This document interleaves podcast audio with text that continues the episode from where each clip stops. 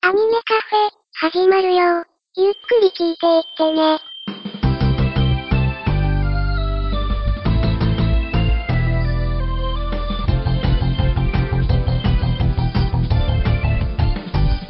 時とともに増える日暮ように落ちずるさえないように踏ん張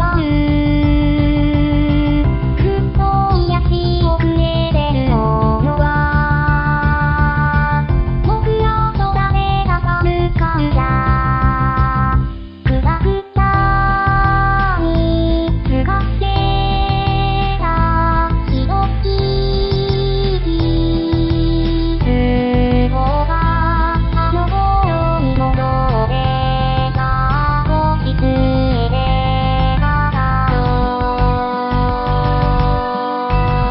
たよ両言はが柳田海の風突き上げるラフアニメか頑張っちゃおう愛するキャラクターやわらん思い出と連鎖して呼び覚まっちゃおうさあ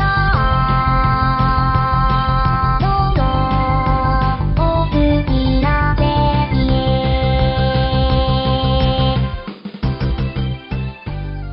どうも、アニメカフェオレの翔です。皆さん表情筋です。よろしくお願いいたします。よろしくお願いします。さて、えー、まあ順序的にはちょっとどっちになってるか正直わかんないんですけども、えー、ついさっきフィフスのセットリスト予想をさせていただいて、はい。その後ね、ちょっとそのフィフスの中でもちらっとこれは出てきました、アジアツアーと呼ばれる、えー、3月から4月にかけて、台北、上海、そして東京、過去千葉、で、韓国、ソウルで行われたツアーがあったんですけれども、はいはい。えーその話をちらほらさせていただければなーなんて考えつつ、まあ、時間次第ではもうちょっとね他の話にも波及する可能性もあるんですがそのあたりをちょっと今回はやっていきたいなと思っている次第でございます。はい。はいということで、えー連続してゲストを登場していただきます、えー、フェザードンさんに来ていただいていますよろしくお願いいたしますはい、フェザーです。よろしくお願いします。お願いいたしますお願いします。では早速ではございますが、えー、千葉の公演に私とフェザーさんは現地参加をさせていただきまして、そうですね。はい、そして現地参加をした後はフェザーさんはライブビューイングで他の会場の海外会場の分も参加されてたんですよねそうですね。上海と、えっ、と、ソウルの公演はライブビューイングで見ましたね。ですねそのあたりの話は多分あのキーちゃんはどの公演も参加してないんですよねそうですね。1ミリも知らない状態ですね。そうですよね。じゃあそのあたりも含めてちょっとあの我々の知ってる話で、えー、フェザーさんしか知らない話っていうのをちょっと共有しながらまたいろいろ噂程度には聞いてはいるんですけれどもそのあたりの話をししていきたいなと思っておりますので今日もどうぞよろしくお願いいたします。よろしくお願いしお願まいす。します。大銀河宇宙ナンバーありがとうございあます。りがとうございます。ハモリに なった。アニメカフェオレ早速ですが、えーまずは我々が参加した中で現地参加をした、えー日本国内のね、えー東京過去千葉公演ですね。これ逆の方がいいのかな千葉過去東京公演の方がいいのかなもうなん千葉か微妙県な民んですよねはちょっと怒るかもしれないですね。東京の一番ぐらい。まあこれもねちょっとライブ中のネタではあったんですけれど MC で言うんですよね東京公演東京へようこそって言うんですよね。でガチで間違ってんのかなリキャコって思いながら いうん。やリキャコだから間違ってても平然としてそうだからうんうんってなったわけですけどあの会場結構笑ってましたよねですね。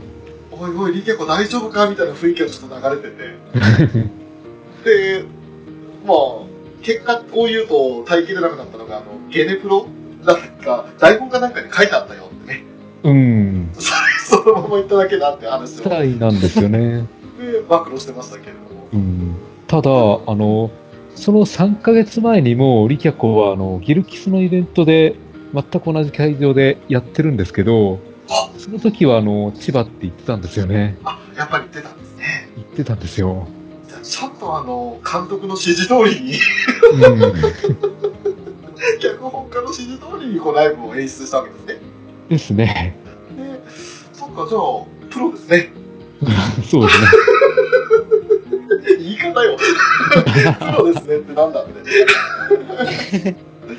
まあ、あのそんなこともやってて、で、一日目はあまり大きな訂正をしなかったので、えっ、と、ライブ後でしたかね。ツイッターで、千葉は東京じゃないことなんて知ってるもんみたいなことを言ってましたね。うん、言ってましたね。まあ、そのくだりがなんとも可愛らしかったっていう。そうなんですよね。リキャコだからなんですよね。リキャコだからいつもの間違いなのか、マジなのか、よくわからないっていうところがあって、そうそうそう。徹底したら徹底したで、間違えたまま続き通してはこの人って思われちゃう人なんですよね。うん、そうそうそう。まあ、なんせ、あのー桜が散ったら、もみじ拾い、もみじ狩りと栗拾いをする人ですから。まあ、そのネタはちょっとね、あの、かわいそうなので、もう言わないであげた方がいいのかなとは思いますけれども。うんそうですね。まあ、そんな、えー、リケコのね、ちょっとした、あの、千葉過去東京公演なんて発言もあって、いろいろ面白おかしくできた、面白おかしい、その、 公演ではあったんですけれども、え内容としては、どうでしょう、非常に感動したというか、なんか、懐かしさを覚えますよね。えそうですね。あの、ほぼファーストライブの流れに沿ってっていう感じだったんですけどね。ええで、違ったのは、幕間に、えーテレビシリーズの第1期の映像を流していたっていうところですね。そうですね。どうですか、あのまあ、言うなれば、フィルムコンサートという題目のね、今回はコンサート形式。うん。あの作り方、フェザーさん的には結構新鮮だったとか何か感じられた感情ってありますでしょうかですね。やっぱりあの、ライブ参加するまでは、どういう形のライブになるのかさっぱり予想できなかったんですよ。うんで、始まってみてから、あ、こういう形なんだっていうのを気づいて、まあ、これはこれでありだなと思ったのは、やっぱりあの、一期のシリーズの話に沿って、それぞれのあの曲の衣装で出てきてくれるんで、うん。ある意味その辺はあの、ファーストライブよりお得感はあったんですよね。確かに。また観客もね、あのー基本的にはもう、あファーストライブと同じような流れだって分かると、それまで一度やったことがある乗り方とか、うんその楽しみ方を知ってる曲が多かったので、うん、そのあたりで結構みんな盛り上がり方を知ってますよね。そうでしたね。もう買って知ったる曲ばっかりだったんで、あの、1曲目の青空ジャンピングハート、これはもう、ラブライバーだったらみんな知ってる曲じゃないですか。そうですよね。うんそうですね。そっから始まればもう何やればわかるよなっていう感じなんで。そこで一つ面白かったのが、あの私も1日目はそうだったんですけれど、あの全く前情報を知らない、つまり、えー台北だとか上海に参加をしていない方々うん。が初めてその幕張での1日目に行った時にいつもの流れだとそのライブ始まりますって言ってキャラがバーンバーンってやってうわーうわーってなった後にあのすぐに曲が始まるじゃないですかうん、そうですね。それがなんと今回その予想だにしたりアニメーションが始まるという展開になったんですようん。アニメーション始まるって予想しなかった人たちがみんな立ちっぱなしだったってのがやっぱり面白かったそうそうそう。なるほど。呆これ然どうなるんだっていう感じで。うん。ただ多分金ちゃんもおそらくその場にいたらあの同じ状況だったとは思うんですけれどうん。はいはい。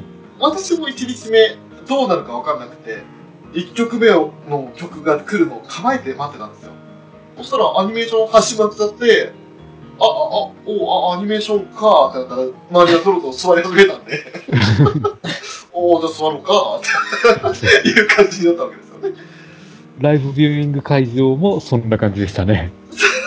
ちょっとやっぱおぞおぞとしちゃうところはありますよね。あれ立つの座るのどっちって感じどっで。ちみたいなそうそう。いつもだったらここに自己紹介入るんだけど、どうなのどうなのって思って。あれもちょっと新鮮というか、新しい試みだったなって感じしますね。でしたね。うん。ただ、あの、マクマ映像がやってる間、はいあそこは本当に応援上映のような雰囲気もあって、あれはあれで楽しかったですね。楽しかったですね。応援上映、そうですね。うん。なんだかんだで結局私、応援上映に参加できずに映画上映終了しちゃったんですけど、ああ。そう、あれ、ああいうことなんだろうなと思いながら、うん。えー楽しかったアニメーションが多々ありましたね。そうですね。だから、あの、マクマ映像の中で、はいセイントスノーが、あの、ダンスナウ、ダンスナウってやってた時に、ライブビューイング会場も、やっぱりダンスナウ、ダンスナウって一緒にやってたんですよね。そう。あの、やりますよね。 やっちゃいますよね。うんうん。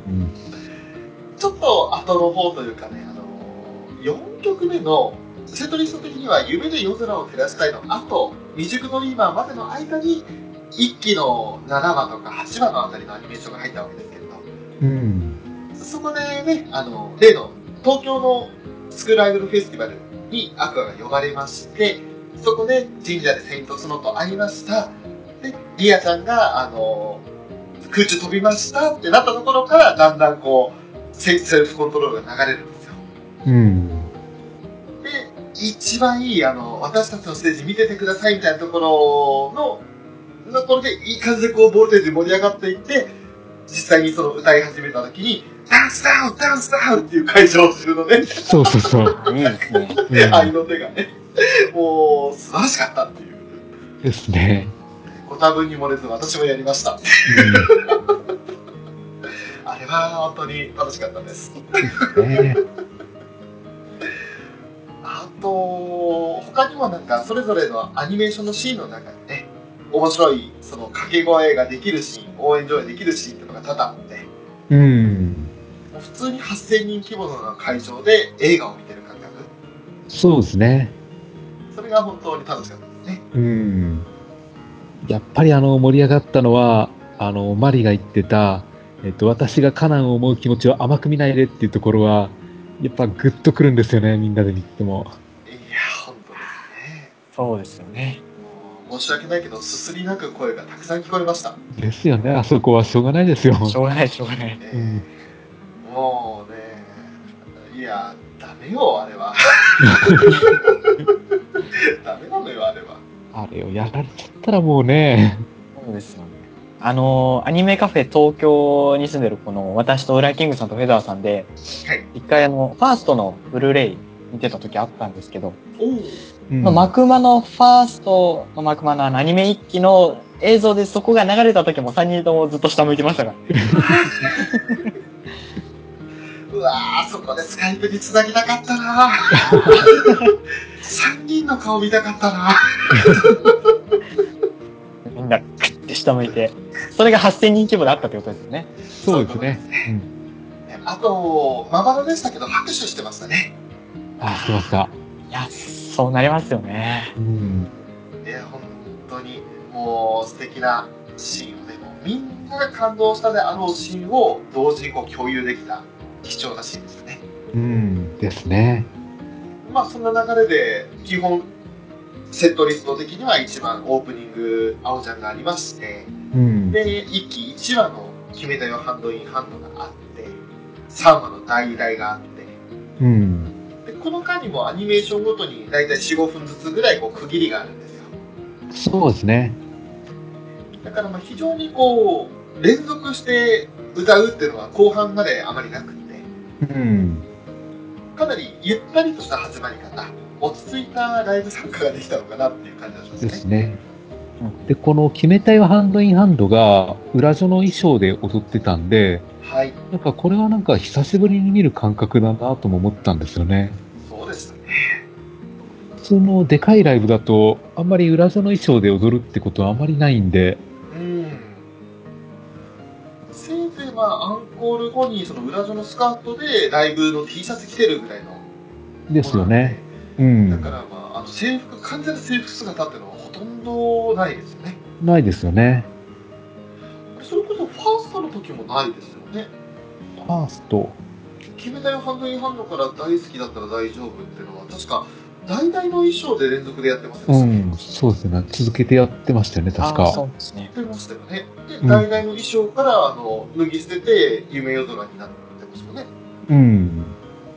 だから、多分、あれ、今回初かな、そしたら。え、フォースってどうでしたっけフォース、フォース、制服だわ。でしたよね、あ、フォー確スか。制服ですね。あそうですそっわ。そうですか。そうだ、だから、でもやっぱりフォースの記憶はもう半年前だから、あんまりこう残ってないんで割とフォ ース、後半に全部脳の容量を持ってかれてる感じがありますよね。うん、そうですね。正直。もう、あのー後半70%、片方30%ぐらいな感じなんで、ね。だいぶここメモリ食われてますね。そうですね。それこそだって少女以上の恋がしたいって、さっきね、収録、別の収録で出てこなかったぐらいですから。偉いですね。やばいな、相当だね。片立強烈だったからな。まあ、そんな感じで、その制服姿の衣装も、ね、やっぱり見ることができて、新鮮でしたし、うん。で、外来の衣装も、さらにこう、なんか洗練された感じでしたね。ですかね。で、私、個人的には、あの、夢夜空が本当に久しぶりに、うん。ああ、そうですね。こればっかりはもう、ファーストとか、あと、まあ、よくてファンミぐらい、うん。ででやったっきりですよね、確か。したね。えっ、と、ちなみに、夢で夜空を照らしたいは、何年ぶりでしたっけここで、マリーさんの好きな虹パパさんがいてくれた じゃあ、僭越だから私が、はい。 2年分ぶりですね。ここエコーかかりますね、多分ね。ですね。 頑張り ます。エコーをつけるのも私の仕事です。増やしてしまう。いやいやいやいや、まあ、本当ね、そのネタもあって、でまたそのネタで面白かったのが、MC がリキャコだったんですけれど、だいぶね、その、夢夜空歌った後、しばらく経ってから、確か10曲目の手前ぐらいぐらいで、確か MC やったと思うんですけど、うん。その時に、あの、もちろん、アイネに振るんですけど、その後に、アンちゃんに振ったんですよね。うん、やってました。あんちゃんって。これって何年ぶりだっけって。1日目はもうあれ、あれが台本通りなのかどうかわからないんですけど、まあ、恥ずかしがりながら2年ぶりですねっていうあんちゃんが可愛らしかった。1日目はそれでリキャコもこう満悦って感じだったんですよね。うん。ただあの、2日目に至っては今度スルーするっていう。そう、あの、言わせといて、なーにそれって感じになる、スループリを見せるっていう、っていうことがあって。で、はい、ということで、みたいな感じになったんですよ。でしたね。ね今いじられまくってるから、いじられ返したの、いじり返したのかなって感じしましたけど、うん。やりたくなかったんですかね。もうなんか、あの、同じことの繰り返しで飽きたんですかね、二脚も。あまあ、それはそれで、ちょっと面白かったなと。ー うん。まあ、あと、個人的に MC の中で私好きだったのが、あの、リカコがいじられまくってて、その、そのいじられたのが、あんちゃんが、チカチって呼んでねって言うじゃないですか。 うん。その後に、あの、それっぽく真似したんですよね。うん。なんて呼んでねって言ったんだったかな。リキャ、リキャコって呼んでねだったか。リ、リコって呼んでねだったかな。なんかそんな感じで、その、すっごくあんちゃんの真似をした感じで言ったんですね。うん。そしたら、しかしも痛烈な批判というか、批判じゃない、ツッコミがあって、アイドルかようん。やってましたね。って言った瞬間のリキャコが、アイドルだよ って。痛烈さすがの瞬発力ですね。そうそうそうあれがもう大爆笑だったんですよね、個人的に。でしたね。さすがだな、このやりとりと思って。う普段、相田さんがどういう目で見られてるのかっていうのが。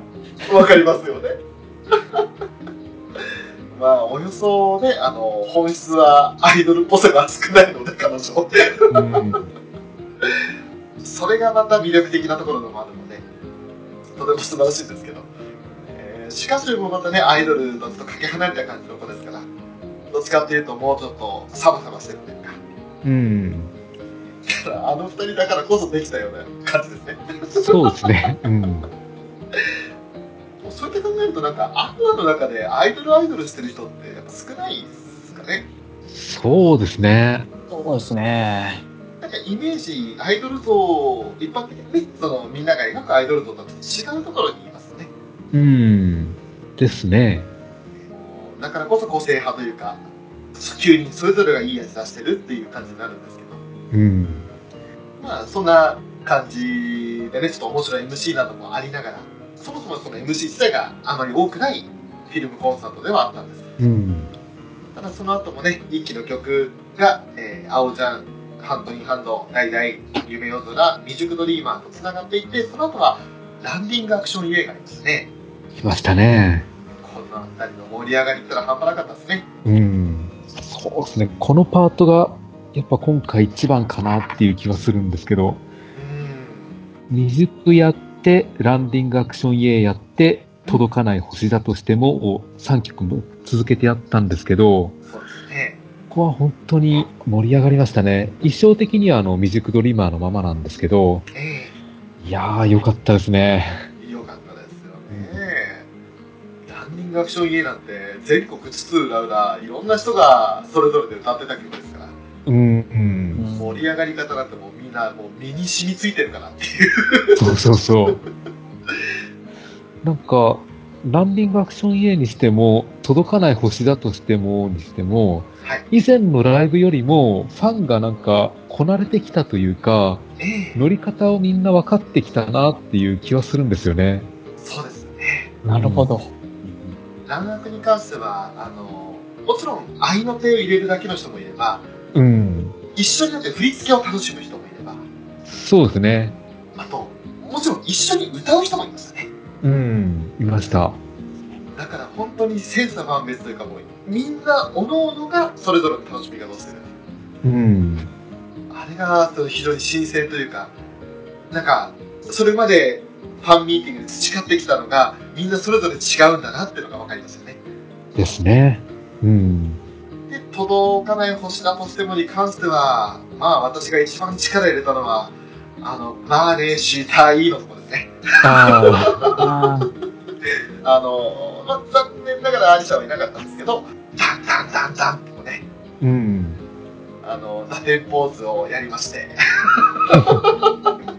超楽しかったです。ねもともとは、えっと裏出しのネタでしたねうん。そうですね。でそこでみんなで合わせてってやってえっ、とセカンドツアーではないですサードツアーですかうん。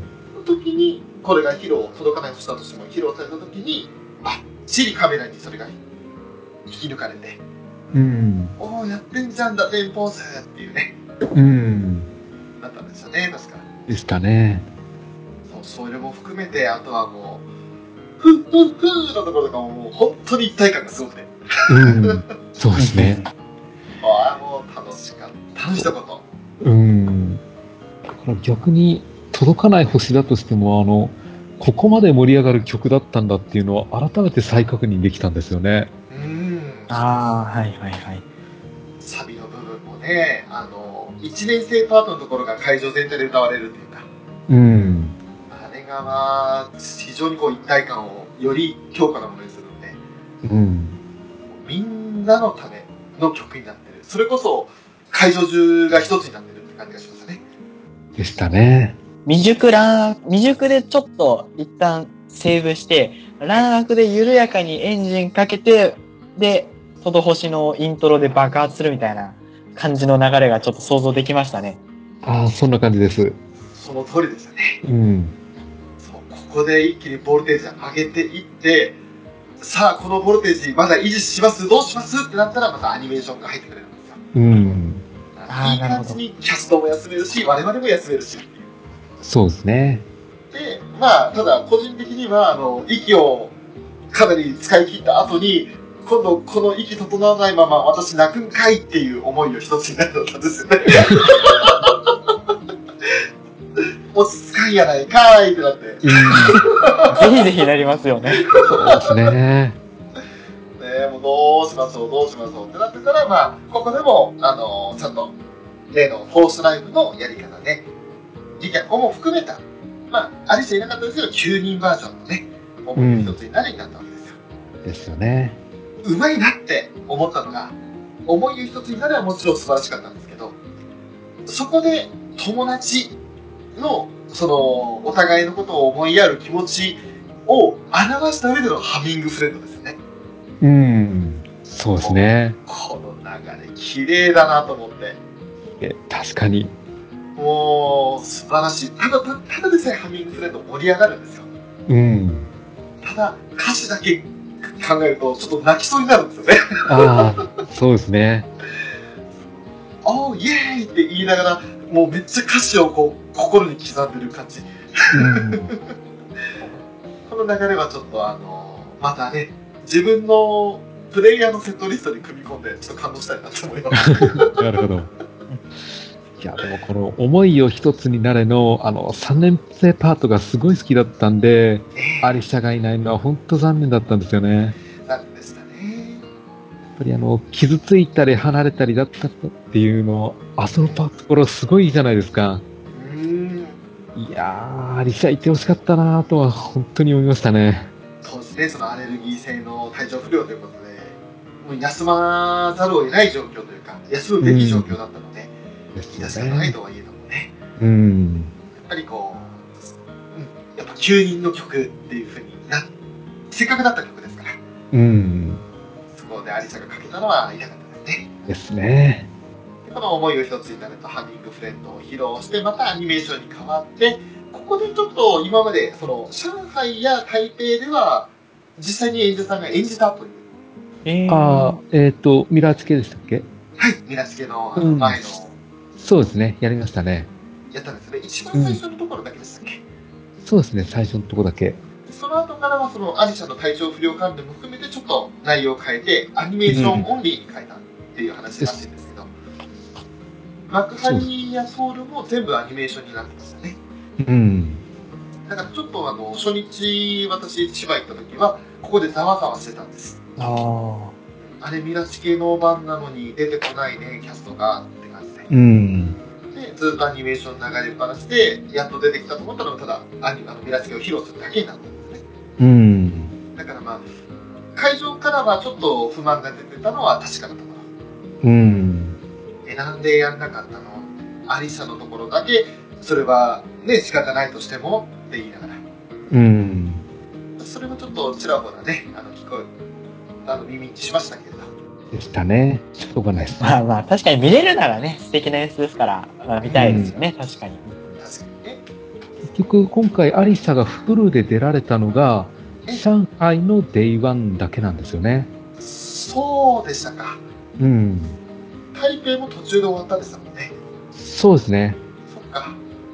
それ考えたらやっぱり相当な、あのー海外の空気にやられたのかどうかわかんないですけど、うん。相当そのアレルギーショックが多かった、大きかったですね。でしょうね。でも、それ考えると、今後アジア圏に行けないんじゃないかって心配がありますよね。うん。まあ、無論アジア圏のみならずってところあるかもしれませんが、ですね。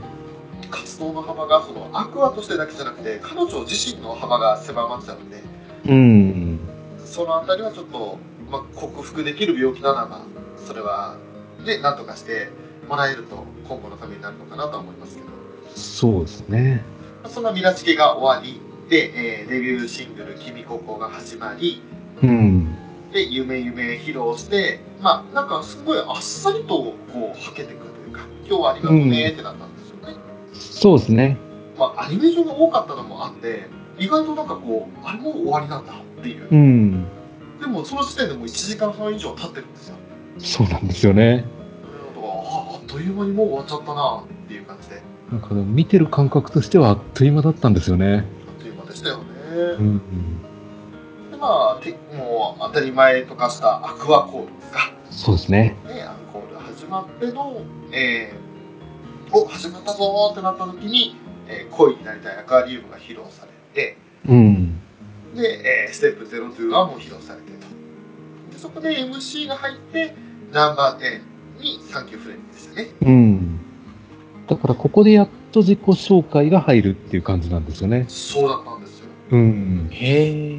もうすごい異例ずくめというか、なんかもう全てが新しかったですね。ですね。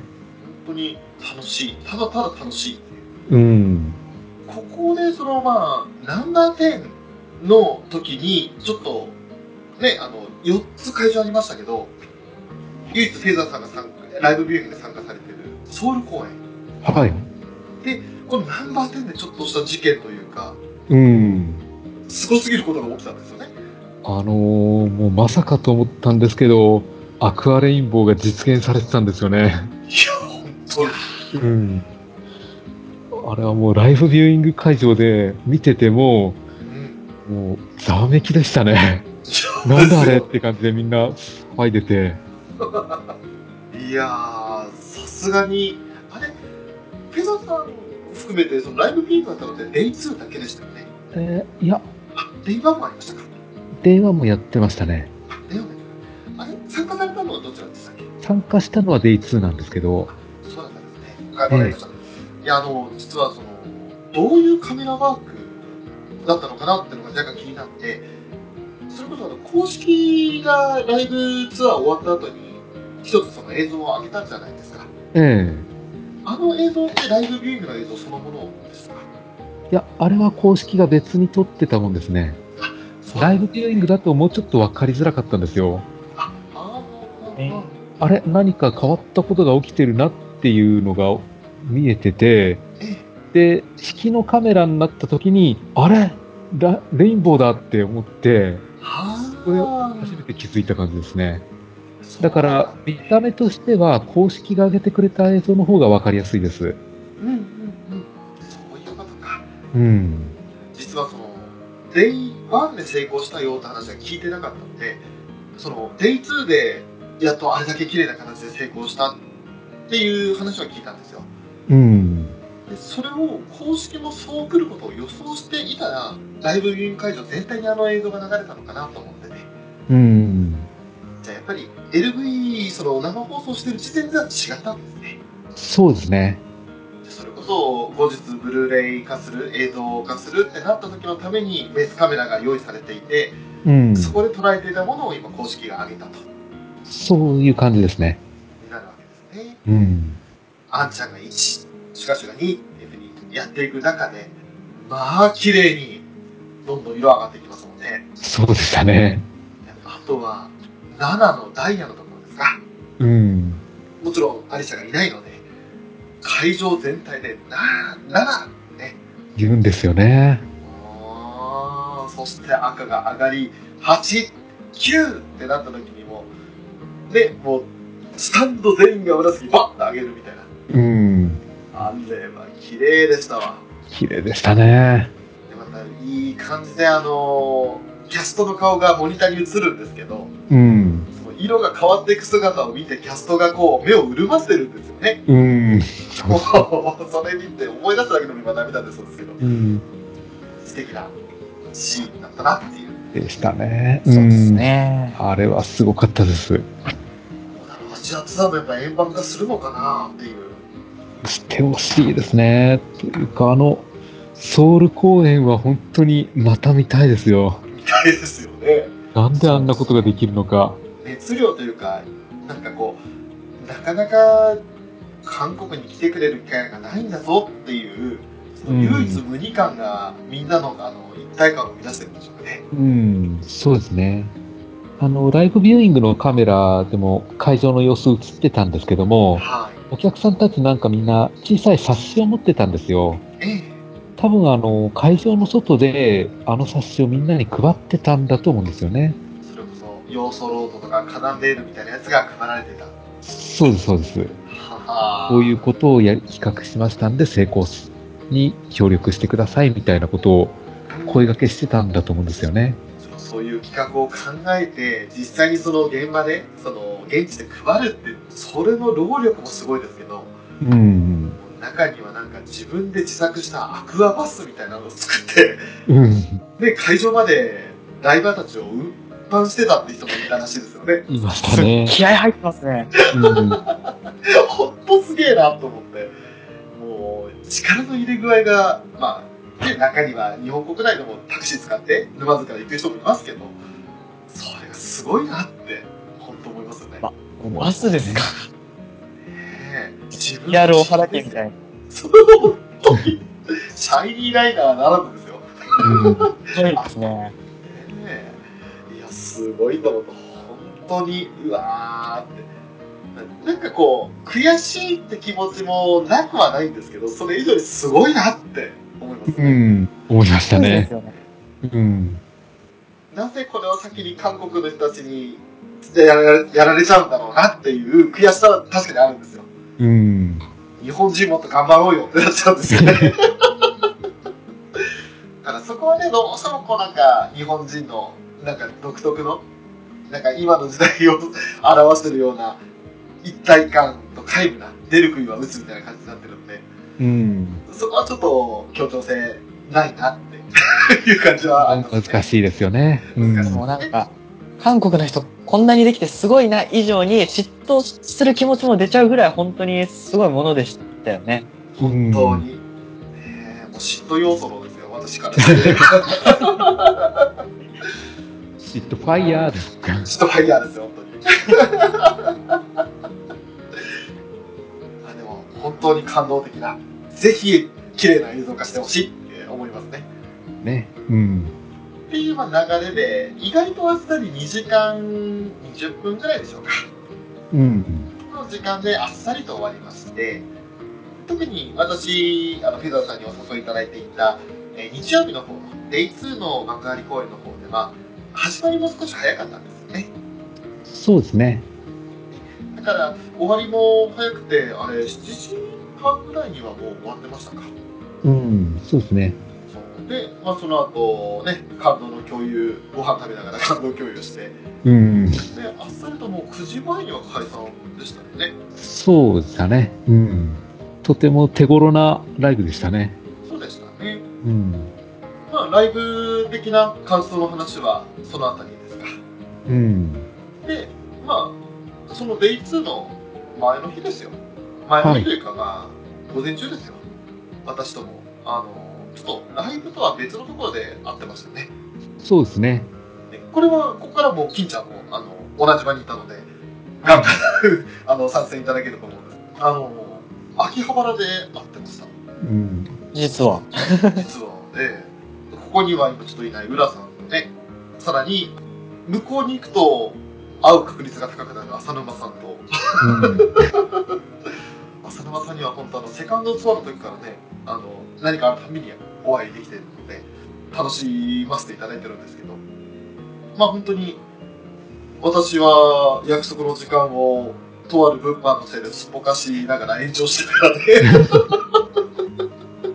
何時にどこどこに行きましょうねってまああの関連時に行きましょうねっていう約束をしててそれをすっぽかして現地ココス集合みたいな風になったんですけどあうん。いや、の時物はもう販は大事ですよ。大事でいす。やー、本当にまさか中途半端な1500万って当ててしまったもんだから、あー、これ微妙に買えるとこれっていうね。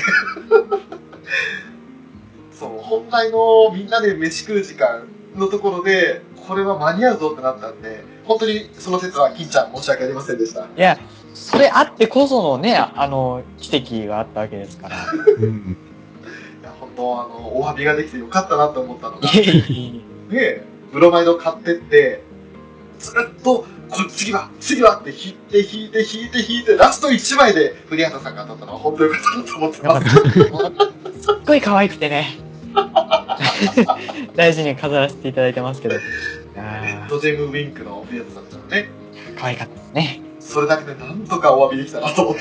お詫びなんてとんでもないです。で、フェザーさんにはフェザーさんに、あの、えーストラベリートラッパーの方ですね。うん。のアイキャン。アイキャンもらいましたね。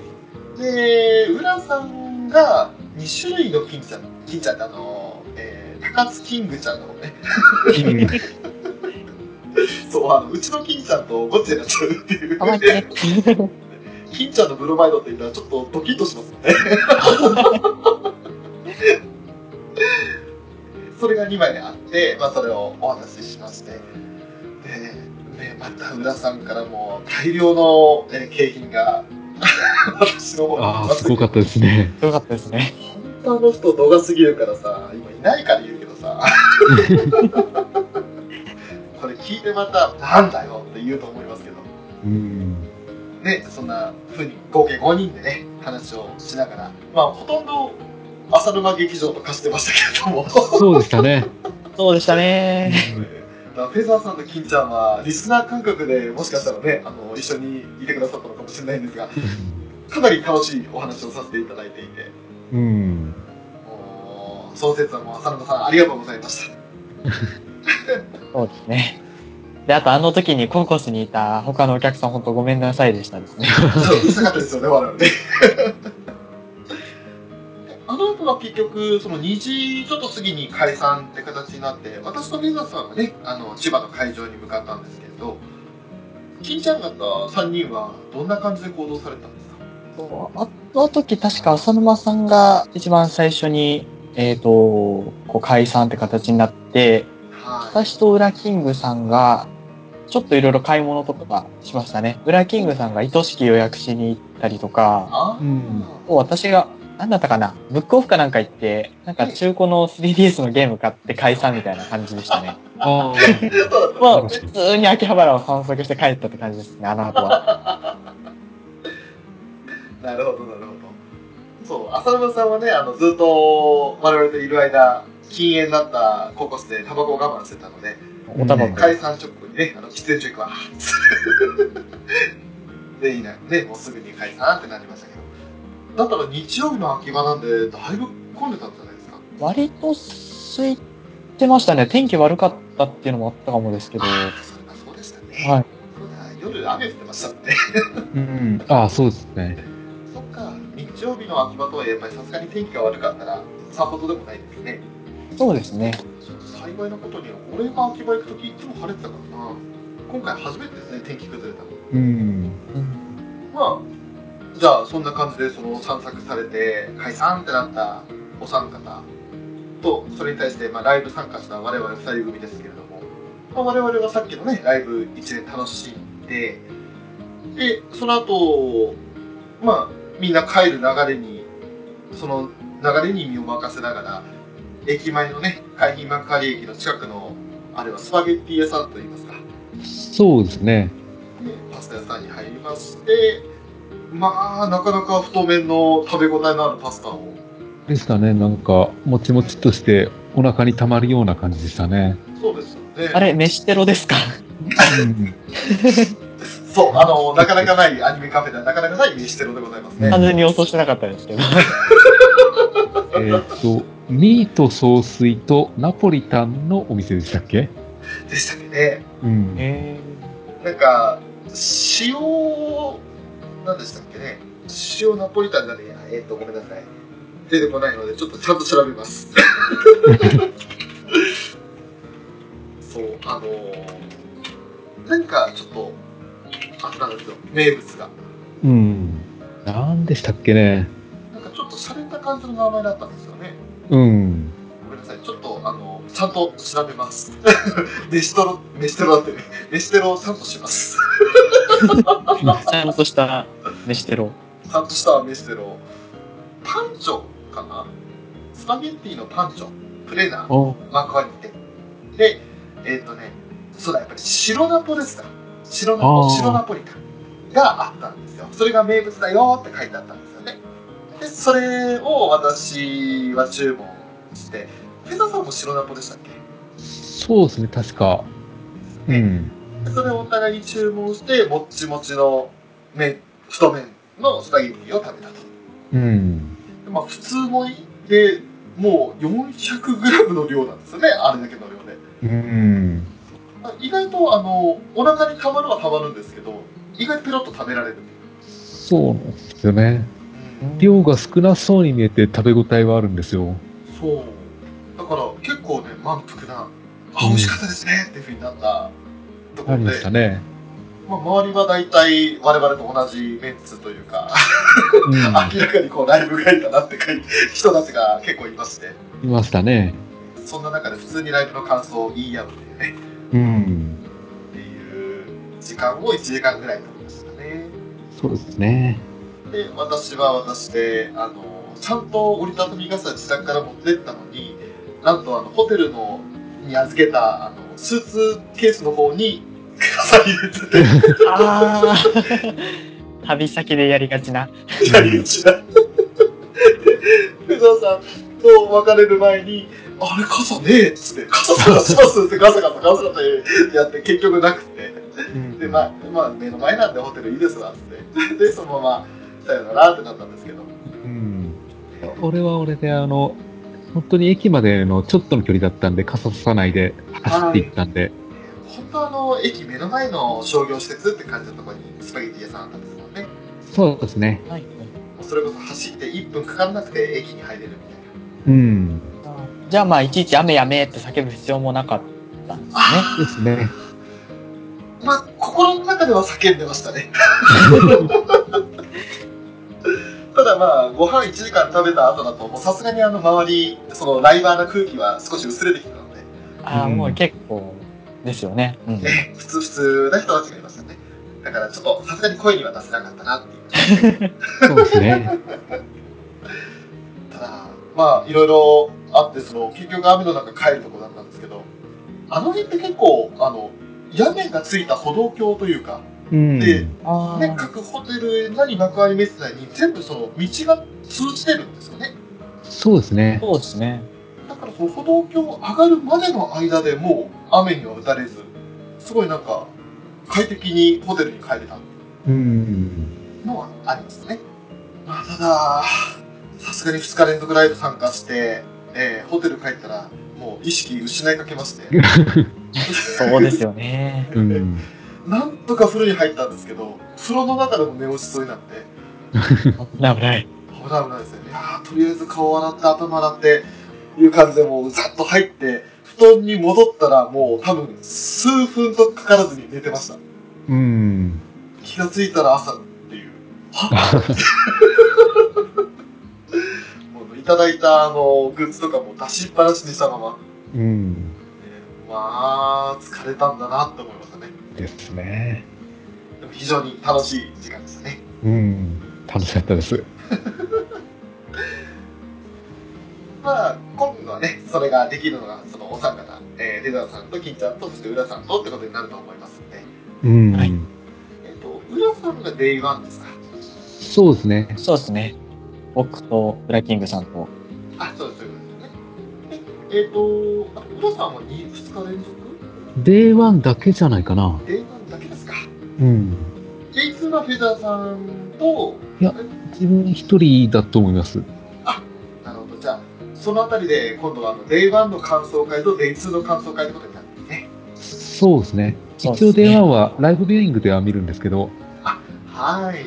また、この次の収録をするときは、デイワンみんなで共有会しつつ、デイツーこんなことあったよっていうのを私とフェザーさんから言う感じですね。そうですね。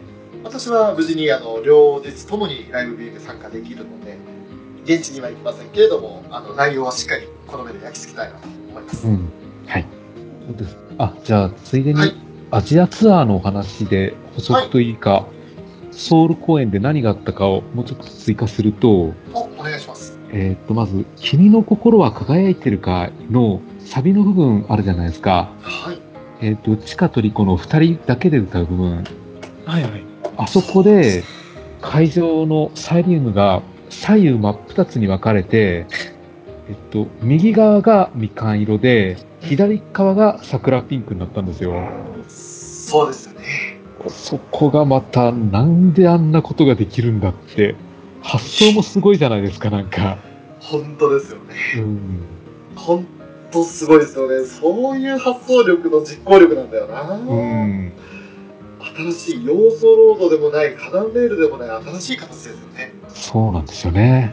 あれ見てたいキャストみんな感動したって言ってましたねうん。特にあんちゃんとリキャコはテンション上がってましたもんねですよね。いや、それ上がりますよね。いや、ライブビューイングでる見てる日本の人も、やっぱり、あんなことが来るとは全く予想してなかったから、本当になんだあれって思驚いてましたよ。ですよね。うん。本当にもう、その考えつく内容も素晴らしいし、実行力、実際にやってのける力がすごいし、うん。いや、見習いたい。ですよね。で、アンコールのところなんですけど、はい。普通だったらいつもアクアコールしてるところを、えええっ、と、ソウル公演では、サンキューフレンズをアクアアカペラでみんなで歌ってたんですよね。そうでしたね。あれもすごいなって。やっぱりあのー韓国の人なんで、日本語を歌うってのがちょっとまず一つ難しいことだと思うんですけどね。はい。ああ、そうですよねう。ん。多分あの客席の中にあのリズムを取る人がちゃんといたとは思うんですけどね。はい。リズムを取りながらあのサンキューフレンズをフルで歌って、まあ、それでもアンコールの時間はなかったんで、その後は普通にアンコール、アクアコールになったんですよ。はい。うん。まあでも、あれもやっぱソウル公演ならではでしたね。ならではですね、うんいやすごいよな本当にいやもともとはアクアからこのナンバーテンたちに向けての曲っていう意味合いも強いですし、うん、何よりそのアクアの中でのそのサンキューなんでしょうけど言うならば我々からアクアへのサンキューでもありますそうなんですよね。それをやってのけるかうん。すごいな、発想力がすごいですよ。いや信じられないうん。で、その後の恋役では、普通にオースロードを決めてくれたん で、やっぱり実際に見ると感動しますね。そうですねうん。ただあれ真ん中を青くすればいいだけじゃないですよねそうなんですよね。前から順番に上げていくウェーブを作るっていうのがうん。あれが統一せでも全員がやろうとしていないとできないことですからそうそうそそんなできるってやったらもう小学校の運動会ぐらいですよう。うん。あんたウェーブできるのそうそうそう。で、ウェーブって言えば、あの、もう一つあの、はいなんだっけな、リキャコの自己紹介の時に、いはつもあの、えっと、リコちゃんビームってやるじゃないですか。ええでそれをこう、腕を会場の右から左にって振るんですけど、はいその腕の振りに合わせて、会場でも桜ピンクのウェーブが起こってたんですよ。すごい強い。嘘あんなことができるんだって思って。それはあの打たれた瞬間にピンクを上げていく感じだったんですよそうです、そうです。ああいいですねげなんかトリコリコみたいな感じになりましたねああ、そんな感じです。どんどんどんどんニコ色に染まっていくとそうそうそう。素晴らしい それはリキャコも楽しかったでしょうねでしょうね。いやーじゃあもうリキャコ二重に得してるじゃないですかいやでもこれで2年生全員その自分の色に染まる曲の中で染まるっていうのを感じたんですねああ、そうですね。ね要素ロードからリコちゃんビームからキミコからっていうねうん。そう考えるとこの1年生とかもなんかそういうタイミング欲しいですね欲しいですね。ねあとカナン以外の2人もねうん。だから来年もアジアツアーあるんだったらやっぱりこういうのを期待したいですね。特に韓国勢には頑張ってほしいですね欲しいですね。なんか少数精鋭って感じだな。そうなんですよね。そうですね。多分会場的には、あの、幕張会場よりも一回りか二回りぐらい小さいとは思うんですけど、はい。いや、それでもやっぱり熱気を考えるとすごいものがありましたね。そうですね。でなんかあのアジアツアー4箇所それぞれやってて、うなんか正直幕張の3箇所目時点でだいぶマンネリ化してきたとか、あのあまりいい印象がなかったツアーでしたけど、なんかこう熱気が下がっていくようなね。うん。それでもやっぱりそこそこそこに盛り上がってたよっていうのが幕張の評価で、うん。でじゃあラスト最終のソウルはどうなるんだってなったところでそれをかまされた日にはまあ最高の公演だったってなりますよねですね。そうなんですよね。あの、上海公演、1箇所目の上海公演をやった時点では、え会場ごとにもうちょっと特色が出るんじゃないかとは言われてたんですけどえも、はい瀬取りが全部一緒だったんで、もうちょっと変えてほしかったなっていうのというような口は結構ありましたね。ありましたね。うん。ただ、もともとあのコンセプトだとね、変えるべきでもなかったっていう結果にはなったんですよね。そうですね。各地で再演をするっていうのが今回のコンセプトみたいなものうで、ん。だから逆に言えば、一日だけでも参加できた人はすとても満足できる内容だったし、うん。結構その、1日2日目で瀬戸に変わりますってなったら、両方とも参加しないと、あーってなる人もいると思うんで、そうですね。そういった人たちのためにもそのアクアがこれだけメジャーになってきたというか世に名前が売れ始めて改めてファーストライブというものを見てもらうみたいうん。ないうニュアンスのものだと考えるとなかなか良かったなと思いますね。うん。そうですね。ただ、あの、やっぱり海外公演だと、あの、自己紹介の時に、えっ、と、通訳の人も入るんですよ、一応。はい、で、そこで一応話してくれるんですけども、一応キャストの人も、それぞれあの、現地の言葉を多少は覚えていって、え自分なりの挨拶を考えてやってましたね。あー特にソウル公演のあたりなんかは結構キャスト自身も覚えてる言葉が多かったらしいですね。うん。ハングル語ですか。そうですね、やってましたね。うん。 まあ、あの方言喋らせたら可愛いように外国語喋らせたら可愛いですから そうですね。 「アイキャンにもう愛に」言われた瞬間にもうねそれはリトルデーモンがしますよねああ、しますね。なんだかんだで楽しい非常に楽しい2日間だったので私的にはもうお誘いいただいたフェザーさんそして1日前でまだ別の方にお誘いいただいたんですけど、まあ、本当にありがとうございましたっていう声でしたねあいえいえ。いや、正直、遠いんで来てくれるのかなとも思ったんですけどね。いやーあのー埼玉の今回の2週間後のライブを若干犠牲にする形にはなりましたうん。ただそのどっちかしか行けないんだったらどっちかをとことん楽しんでやろうって感じだったので、えまあ、結果的には悪くない選択だったなとは思いますねえうん。もちろんあの埼玉メットライフドームもあの実はそっちも自分では当てられなかったですけど友人から両日行きませんかって誘いがあったのでチャンスはあったんですようん。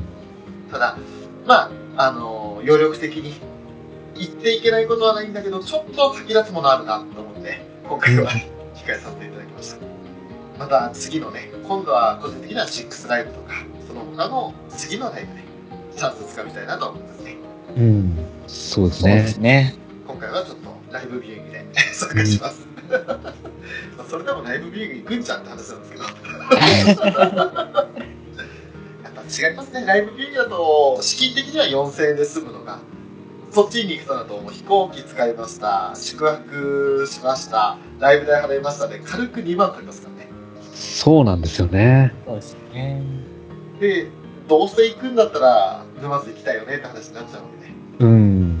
ってなってくると大体そっちに行くのに毎回10万はかかってるんでうんそう考えるとちょっとね。はい、なかなかちょっと、あの、しょっちゅうポンポンいけないなっていうのはありますね。頑張ってまた貯金していきます。どうでしょうね。6っていうのはは、やるとしたら多分年明けぐらいになるんじゃないかと思うんですけどね。時期的には、うん、年明けか、もしくはあの、フォースのようになんか、その、中途半端に11月とか12月とか。うん年内はもう準備間に合わないんじゃないかなとも思うんですよね。確かにそうですね。年明けになってくると、今度あの、とあの東京オリンピックとかの手前になってくるんで、どうなのかなってのも思いますけど、うん、野球のシーズンとか終わるんでシーズンオフになったらドームとか使いやすくなるんですよねうん、そうですよね。それ考えたらまたありなのかうん、ただあの仮にですよあの、うん、フィフス終わりました次のライブ6決まりました会場はレッドライブドームですってなった時におーってなりましたね。お、おーってなるね。 1月17日うおー場所はうおー寝だぞほー そう、そうそうそうそうそう。あの落ち方をちょっとね聞きたいなっていう気はするんですけどいやー、寒いぞ真夏は暑いし、まあ、冬は寒いですよね今度ねそうですよね。えげつない寒さだと思うんですよ真冬のメットライフドームはないと思うんですよ。さすがにないですかねうんもうははなんだろう屋外のドームはまずないですよね半屋外とかねないですね。だからそれくらいはまあ東京ドームクラスというかうんあるいはあのちっちゃな箱のアリーナクラスうん。でやるのがいいとこなのかなって感じはしますけど、うん。まあ、もし仮にやるとすれば6ライブは基本はフォースシングルの必作ですよねそうでしょうね。ハッピー花丸ツアーだと思うんですようん。だからもうそこはどう頑張っても浦さんには出ていただかないといけないねだから、劇場版のブルーレイに先行申し込みがつくかどうかで、まあ、タイミングが分かってくると思うんですよね。ね7月下旬でしたもんね発売日ですね。それの発表は確かにありそうですねうん。 6ライブ開催決定で、まあ、あとはそれがそのファイナルにならないかどうかが若干心配それもありそうなんですよね。ミューズはファイナルでしたもんね6うが、ん。アニメ的には多分今後作られないとは思うんで、え楽曲的にもこれ以上爆発的に増えることもないんですよ。えそれにだいぶキャストのソロ活動が目立ち始めましたもんねうん。だからいっそそうなると年明けのオリンピック開催前の3月4月とかうん。で東京ドームにまた戻りますみたいなパターンもなきにしもあらずっていうそうですね。悲しいけどそれになることもありますよねうん。やっぱラブライブっていうコンテンツを追ってる以上、どこかに終わりはあるんだろうなっていう予感はあるんですよね、どうしても。そうですねうん。ね下手にズルズル続けられるよりは、どっかできちっとピリオド打ってもらいたいっていうのも、なんか矛盾した気持ちってちゃんとあるんですよね。そう難しい終わってほしくないけど終わってほしいというそうそ うそう。そうですよね。終わりがあることの美しさみたいなことを作品内でもちょっと語ってるだけに、うん。ねまいやあ、終わるまでは終わらないということで、 そうですね今のうちね。に楽しめることはうん。楽しんどきましょうよ。そうなんですようね。ん本当に。個人的な願望を言っていいですかはい。ぜひぜひ。あの6が仮にじゃあファイナルライブだとしてもいいですうん。いいんですけどファイナルライブツアーで五大ドームツアーやってくれないですかねおー。あ北は札幌か南は福岡でしょうかそうですね。あの五大ドームツアーなんてのまあ、完璧に箱埋まりますんで埋まるね。うん。ファイナルだったら埋まるね。大丈夫ですもう絶対あの心配しなくて明らかに出ないからうん。それこそ嵐レベルで埋まるから大丈夫ですもうそれをちょっと実現させて最後の最後で東京ドームうん。帰ってきたと東京ドームを聞きたいですよね行きたいですね。あ、そうですね。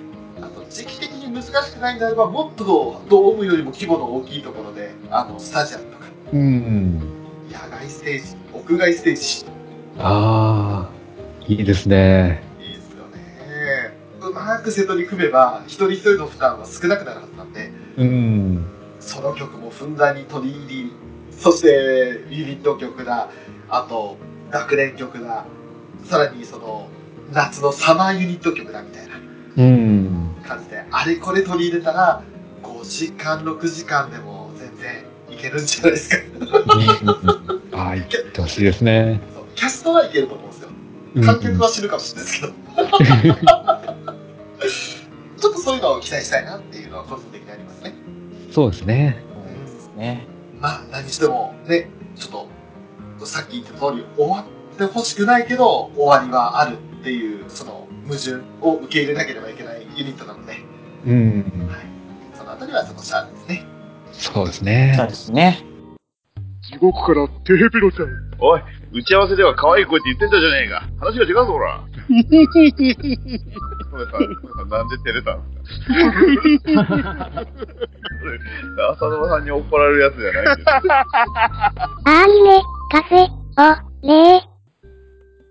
では、エンディングです。さあ、今回、えー、アジアツアーのね、幕張公演や、あと、ソウル公演を中心に話をさせていただいたり、その前後に起こった出来事なんかをお話ししながら、今後の展望なんかもね、話をしていきましたけれども、まずは、レザーさん、いかがでしたでしょうかはい。えー、どうなんでしょうね。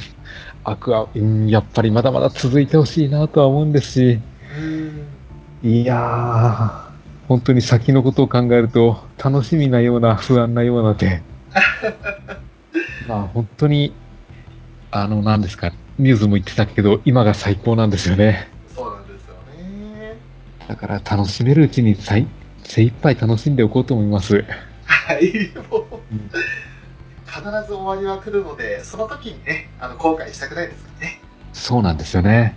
そして、金ちゃんはいかがでしたでしょうかそうですね。ちょっと最後しんみりしちゃいましたけど、まあでもやっぱり、ソウルのね、ファンの人たちの話を聞いて、はいやっぱりこう、すごいかっこいいなっていうか、アクアと同じぐらい、こう、ライブでキラキラしてるなって思って、ああ。まあちょっとね、日本勢は、なんか比較するような意図はね、あんまないんですけど、やっぱちょっとね、揉め事が多かったりとかあるの で、まあ、見習ってってわけじゃないですけど、まだ日本も伸びしろですねっていう感じ で、いろいろやっていけるんじゃないかなって思ってるので、また今後のライブで自分がそういう企画ものだとか、協力できるようなところはどんどんやっていこうかなっていうふうに思わされるきっかけになりましたね。やばい、皆さんさんかっけー。